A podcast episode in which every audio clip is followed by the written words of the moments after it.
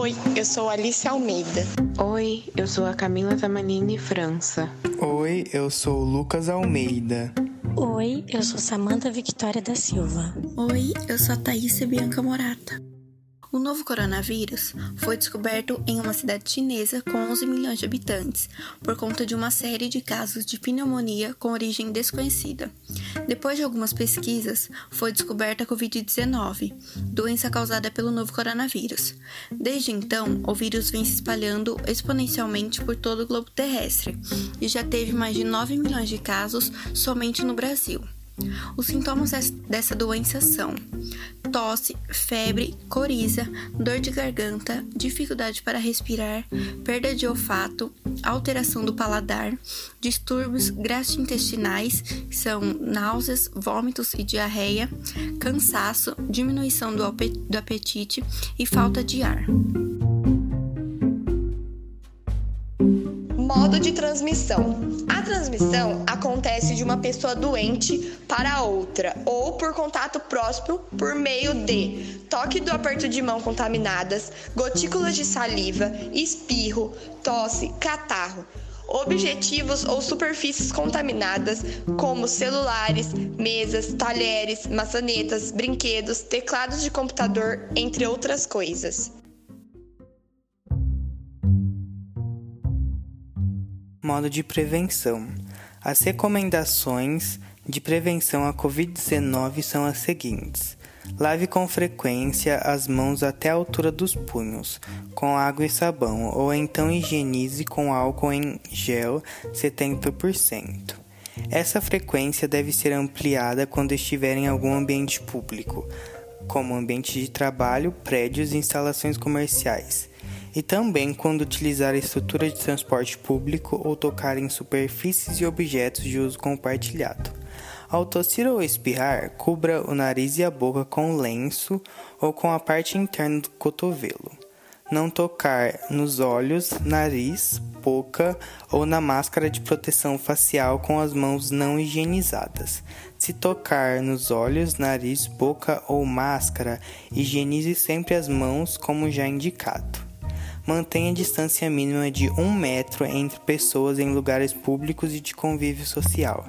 Evite abraços, beijos e apertos de mão. Adote um comportamento amigável, sem contato físico, mas sempre com um sorriso no rosto. Higienize com frequência o celular, brinquedo das crianças e outro, objetos que são utilizados com frequência. Não compartilhe objetos de uso pessoal como talheres, toalhas, pratos e copos. Mantenha os ambientes limpos e bem ventilados. Se estiver doente, evite contato próximo com outras pessoas, principalmente idosos e doentes crônicos. Busque orientação pelos canais online disponibilizados pelo SUS ou atendimento nos serviços de saúde e siga sempre as recomendações de profissionais de saúde. Durma bem e tenha uma alimentação saudável. Recomenda-se a utilização de máscaras em todos os ambientes. As máscaras de tecido, caseiras, artesanais, não são equipamentos de proteção individual, EPI, mas podem funcionar como uma barreira física, em especial contra a saída de gotículas potencialmente contaminadas.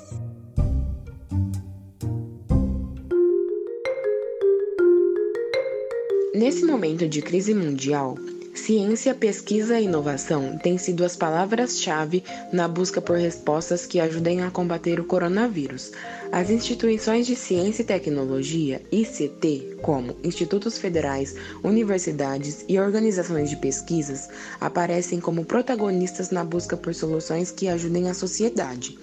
Não só no Brasil, mas em todo o mundo, pesquisadores de diversas áreas têm dedicado tempo e recursos na busca por inovações e tecnologias que possam amenizar os danos causados pela pandemia. O Brasil é um dos países na linha de frente desse enfrentamento, graças à dedicação dos cientistas e instituições de ensino deste país, públicas ou privadas. Aqui, o genoma do vírus foi sequenciado em um tempo recorde de 48 horas, enquanto outros países levaram 15 dias para chegar ao mesmo resultado, por exemplo. Além disso, outras atividades em universidades estão em andamento, desenvolvendo tecnologias fundamentais, como um ventilador pulmonar para emergências, barato e rápido de produzir, e até uma vacina. Quanto de fato a ciência está se empenhando para encontrar uma solução rápida para a doença, que já matou mais de 39 mil pessoas desde o seu surgimento, pouco mais de três meses atrás, o primeiro argumento em favor da ciência vem dos administradores dos fundos de pesquisa e das universidades, onde a maior parte da atividade científica se desenvolve. Praticamente todos os financiadores de pesquisa no mundo responderam à crise, disponibilizando rapidamente recursos recursos para que os pesquisadores possam realizar estudos que eventualmente contribuem para o desenvolvimento de tratamentos mais eficientes. A melhor forma de tratar o coronavírus é por meio da vacina, que já foi criada aqui no Brasil pelo Instituto Butantan e já está sendo aplicada em funcionários da saúde que estão em linha de frente no combate contra o coronavírus.